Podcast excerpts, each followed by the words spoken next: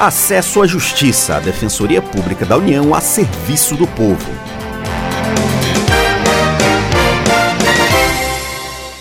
Olá, ouvinte, tudo bem? Eu sou Ademar Rodrigues. Nesta edição, o que uma pessoa pode fazer se for vítima de fraude no sistema de cotas em universidades. Depois da promulgação da Lei 12.711 de 2012, metade das matrículas em universidades e institutos federais são reservadas para estudantes vindos de escolas públicas.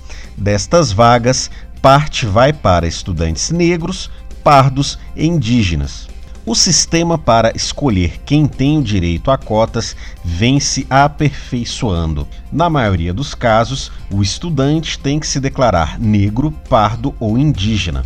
Uma banca examina se isto é verdadeiro, mas algumas pessoas tentam fraudar este processo seletivo, como aconteceu recentemente na Bahia. O defensor público federal Vladimir Correia nos explica melhor então começaram a surgir diversas fraudes no Brasil inteiro e particularmente né, nesse processo seletivo dentro da Universidade Federal da Bahia, que nós atuamos, né, um processo seletivo no BI, no Bacharelado Interdisciplinar de Humanas e, e de Medicina, começaram a surgir é, problemas relativos às cotas, porque muitas pessoas não negras se autodeclaravam negras, não passavam por uma banca e ocupavam as vagas de pessoas que eram negras e pardas e que essas sim teriam direito.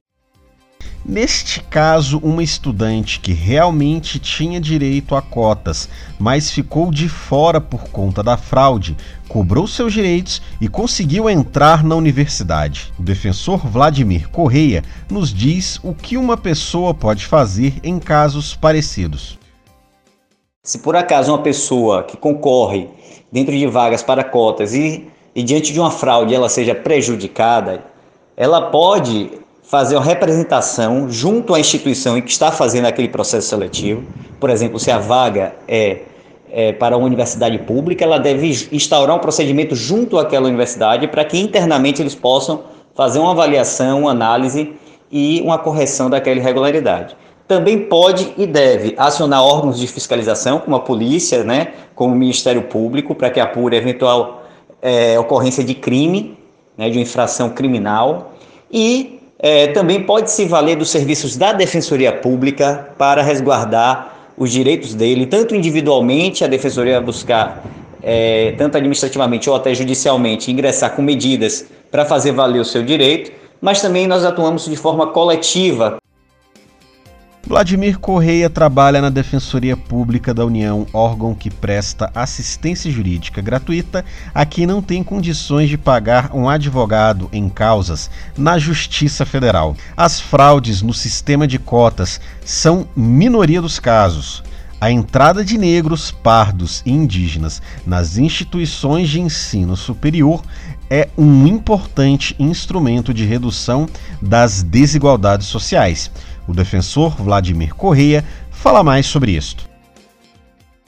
É, essas cotas permitem que pessoas que e grupos étnicos, raciais, que tradicionalmente foram excluídos, alijados desse processo né, de acesso à educação, principalmente do ensino superior, possam ter, enfim, é, mais oportunidades de ingressar no ensino superior. Vem sendo implementada há bastante tempo já, né, mais de uma década, com sucesso nós vemos em geral que essa política tem trazido benefícios né, à, à população como um todo, em especial a esses grupos é, excluídos, esses grupos que passaram por discriminação histórica. Infelizmente, nós ainda vemos muitas pessoas se utilizando de fraudes para impedir o acesso desses grupos que teriam direito às cotas, mas isso também vem sendo controlado e vem sendo fiscalizado. O programa Acesso à Justiça fica por aqui. Saiba mais sobre o nosso trabalho pelo Facebook em www.facebook.com DPU Nacional ou pelo Twitter e Instagram com arroba DPU Nacional. Até a próxima!